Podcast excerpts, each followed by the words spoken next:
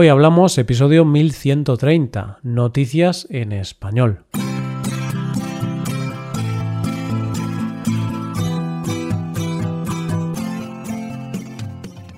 Bienvenido a Hoy Hablamos, el podcast para aprender español cada día. Si quieres ver la transcripción completa, las explicaciones y los ejercicios interactivos de este episodio, visita nuestra web hoyhablamos.com. Hazte suscriptor premium para acceder a todo ese contenido. Hola, oyente, ¿cómo estás? ¿Sabes esa sensación de estar quedándote dormido y de repente algo te espabila y vuelves a tener mucha energía? Pues así son los jueves, que estás muy cansado de la semana, pero hay algo que te hace tener mucha energía porque sabes que el fin de semana está muy cerca. Empezamos con las noticias de hoy. Empezaremos con una campaña de concienciación de correos. Seguiremos con un hombre que decidió vivir alejado de todo y terminaremos con una empleada de una joyería muy poco discreta. Hoy hablamos de noticias en español.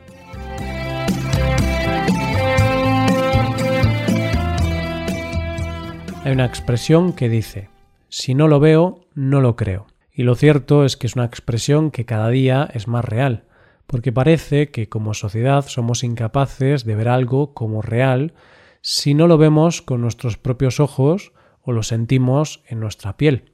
Somos una sociedad totalmente visual, pero parece que muchas veces ese afán de que todo tiene que ser visual trae consigo una falta de empatía. A veces somos incapaces de ver la discriminación si no la sufrimos nosotros. No somos capaces de ver la pobreza hasta que no podemos pagar el alquiler o no somos conscientes de las enfermedades que existen hasta que las sufrimos nosotros o algún ser querido. Y como parece que solo somos capaces de entender las cosas cuando lo vemos o con una muestra visual, por ese motivo Correos ha lanzado la campaña que vamos a conocer en nuestra primera noticia de hoy. En los últimos tiempos hemos hablado de varias iniciativas que Correos ha desarrollado en nuestro país. Correos es el servicio postal español. Ha hecho campañas contra la discriminación LGTBI o ha hecho campañas para la lucha contra el cambio climático. Y ahora, dentro de su proyecto Protest Stamps, lanza la campaña Equality Stamps.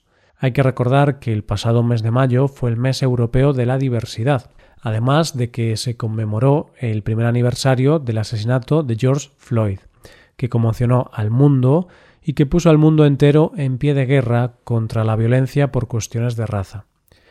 ¿Y en qué consiste la iniciativa Equality Stamps? Pues son una serie de sellos de diferentes colores y que representan los diferentes tipos de piel y dependiendo del tono de piel o de color el sello tiene un valor diferente. Esto se basa en la idea que tiene mucha gente en el mundo de que cada persona tiene un valor dependiendo de su color de piel. Y normalmente en la discriminación racial se piensa que una persona negra es menos valiosa que una blanca. Es por eso que en esta colección de sellos, cuanto más claro es el sello, más valor tiene.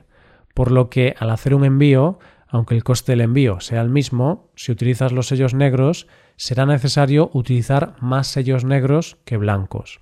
Esta campaña tiene como objetivo luchar contra la desigualdad racial y mostrar la realidad de cómo valoramos a la gente por su color de piel. Además de todo eso, la iniciativa cuenta con una voz muy importante, la del rapero español llamado El Chollín, que desde hace un tiempo es uno de los grandes abanderados de la lucha racial en España. Esta iniciativa la hace Correos junto a una de las ONGs más importantes en la lucha contra la desigualdad racial, como es SOS Racismo. Ambos, la ONG y el Chollín, intentan con su presencia ayudar a una de las labores más importantes, concienciar a las generaciones más jóvenes. Esperemos que esta iniciativa nos ayude a todos, al recibir esas cartas con sellos de diferentes colores de piel, a entender de una vez por todas que no hay lugar a la discriminación de ningún tipo y que no se puede valorar a la gente por el color de su piel. Vamos con la segunda noticia. Hay personas en este mundo que se salen de la norma, o más bien se salen de lo que deberían ser según las convenciones sociales o los prejuicios. Por ejemplo, si te hablan del hijo de un millonario, lo normal es que nos hagamos una imagen mental de cómo será esa persona, y probablemente la dibujemos en nuestra mente como rica, que vive entre lujos, seguramente pija y quizá estúpida o creída. Eso es, digamos, lo que algunas personas suelen pensar. Son los típicos estereotipos. Por eso, cuando alguien que debería tener este tipo de vida la abandona para tener otro tipo de vida, se convierte en noticia. Y esa es la razón de nuestra segunda noticia de hoy. Nuestro protagonista se llama Rock Sanford. Tiene 63 años y es millonario. Rock es rico de cuna, o sea, de nacimiento, y creció rodeado de lujos. Creció entre Inglaterra, Gales y España y estudió geografía en Bristol. Además de la fortuna familiar, él mismo consiguió una gran fortuna con sus negocios inmobiliarios en Londres. Y una de las posesiones que tenía Rock era una isla. Sí, una pequeña isla entera de su propiedad llamada Gometra, y que compró allá por el 1992 por 600.000 libras. Pero la noticia no es que tenga una isla. La noticia es que Rock decidió abandonar el mundanal ruido e irse a vivir a la isla hace 22 años, y más concretamente a una casa que llevaba más de 160 años abandonada. Pero lo cierto es que no lo hizo por capricho, sino porque Rock es un activista por el medio ambiente, y se ha propuesto que la isla, en la que viven apenas unas dos o cuatro familias, sea neutral en las emisiones de carbono en pocos años. Y ya te digo yo que vivir allí tiene mérito, ya que, por ejemplo, en su casa no tiene calefacción, por lo que en invierno hace mucho frío. De hecho, dice él que su habitación suele estar a unos 2 grados. Además, no tiene algo tan sencillo como lavadora, porque en la isla no hay electricidad, aunque él genera su propia electricidad con paneles solares, pero la utiliza para encender su ordenador o su teléfono. Rock vive de lo que cosecha y de su ganado, y actualmente cuenta con unas 300 ovejas, aunque Rock lleva una dieta vegana por convicciones. Las condiciones en la isla son bastante duras, y es que, como dice la web de la propia isla, no tenemos electricidad ni, con una excepción, teléfonos en nuestras casas, ni acceso a un médico, profesor, tiendas, oficinas de correos de Royal Mail, banda ancha fija, etc. Normalmente tenemos agua fría y a menudo caliente. La verdad es que las personas como Rock son bastante curiosas, porque dejando aparte que pueda tener mucho dinero y que muchos lo puedan considerar un excéntrico, hay que tener mucha fuerza de voluntad y mucho valor para abandonar todos los lujos y vivir una vida tan austera, una vida en la que no tener frío es un lujo. Llegamos a la última noticia de hoy.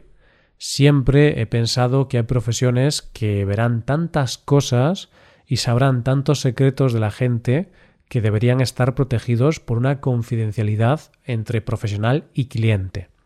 Y no, no me refiero solo a profesionales que ya tienen esa confidencialidad, como abogados o psicólogos, sino a esas profesiones que saben muchos secretos de la gente, como pueden ser las peluqueras, donde la mayoría de la gente se lo toma como los psicólogos de los pobres. pues bien, en nuestra última noticia de hoy vamos a conocer a una persona que no es peluquera, pero que debido a su profesión sabía un gran secreto y lo desveló. Más o menos la mayoría de la gente conoce la marca de joyas Pandora, que se hizo muy famosa por esas pulseras donde podías colgar diferentes cosas. Pues bien, en una tienda de la marca en Montreal entró un hombre con la idea de comprar un anillo de compromiso para su novia. Una compra, sin duda, muy importante. Se lo pidió a la empleada, ésta le enseñó anillos, y el hombre se decidió por un modelo. Pero antes de irse le dijo que quería otra cosa más. ¿Qué se puede comprar más que un anillo de compromiso? pues resulta que el hombre quería otro anillo, pero en esta ocasión para su amante. Esto se lo dijo claramente a la empleada, y ésta hizo lo que tenía que hacer y preparó el pedido para el hombre. Pero lo que no sabía este hombre es que su secreto iba a salir a la luz muy pronto, porque la empleada se ve que se sintió tan ofendida que subió un vídeo a redes sociales explicando la historia. En el vídeo de TikTok, que tiene ya más de 2,6 millones de visualizaciones, dijo Si tu novio se llama Jake y vives en Montreal, acaba de comprar dos anillos, uno para su chica y otro para su accesorio. Y la empleada no se corta, ya que en el vídeo muestra los dos anillos y le dice a la novia oficial, mereces más, además de decir, tengo que apoyar a mis chicas. El vídeo se ha llenado de comentarios, pero es cierto que hay muchos usuarios que le preguntan si está segura que lo que está haciendo es legal, porque al fin y al cabo está contando las intimidades de una persona anónima, a lo que ella ha contestado. ¿Cómo ilegal? Estoy mejorando la sociedad. Y sí, antes de que lo preguntes, la chica no es tonta y dejó el trabajo en la tienda antes de publicar el vídeo. Bueno, no sé yo si es para tanto lo de mejorar la sociedad, pero quizá le hunda la vida a una persona y quizá ayude a otra. Así que ya sabes, oyente, ten cuidado con lo que dices o lo que haces, porque nunca sabes quién puede revelar tus secretos más privados. Y esto es todo por hoy, con esto llegamos al final del episodio.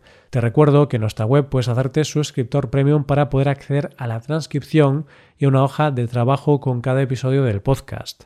Todo esto lo tienes en hoyhablamos.com. Esto es todo, mañana volvemos con dos nuevos episodios. Lo dicho, nos vemos en los episodios de mañana. Pasa un buen día, hasta mañana.